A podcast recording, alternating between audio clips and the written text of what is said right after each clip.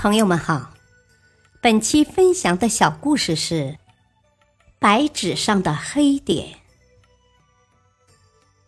有一个关于家庭生活的故事：一个娇生惯养的富家女孩，哭着跑回娘家，向父母诉说新婚丈夫的种种不是，说她实在受不了了自己的新婚丈夫了，一定要离婚。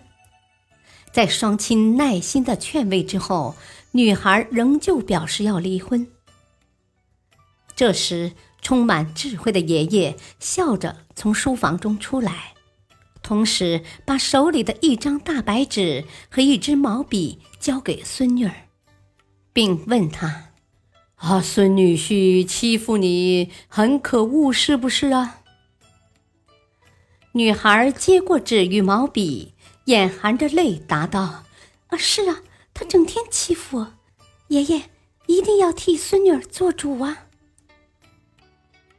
爷爷慈祥地说：“好，替你做主是自然的，但你要先照我的话去做件事。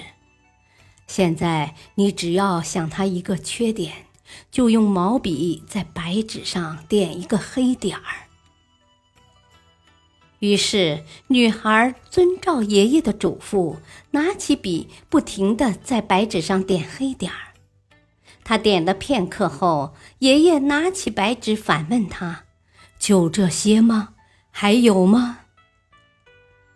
女孩仔细想了想，提笔又点了三点儿。在她确定点完之后，爷爷平静地问她。你在这张白纸上看到了什么呢？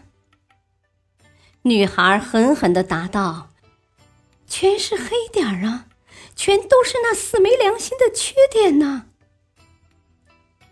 爷爷仍旧平静的问道：“啊，你再看一看，除了黑点儿之外，还看到了什么？”“没有啊，除了黑点儿之外，什么都没有了。”爷爷不断追问着，女孩极不耐烦地说：“啊，除了许多黑点之外，就是白纸的空白部分了。”爷爷这时大笑道：“哦，好极了，黑点儿就是缺点，而空白部分的大白点儿就是优点。你总算看到了优点，想想看。”孙女婿是否也有优点呢？女孩若有所悟，想了很久，终于勉强的点点头，开始一一道出丈夫的优点，脸上的阴云慢慢散去，语气也逐渐缓和，最后她终于破涕为笑了。大道理。爱人相处久了，往往看到的只是对方的缺点，却常常会忘记曾经的爱恋和温情。但当反过来多欣赏欣赏对方的优点，自己岂不是觉得更幸福一点呢？感谢收听，再会。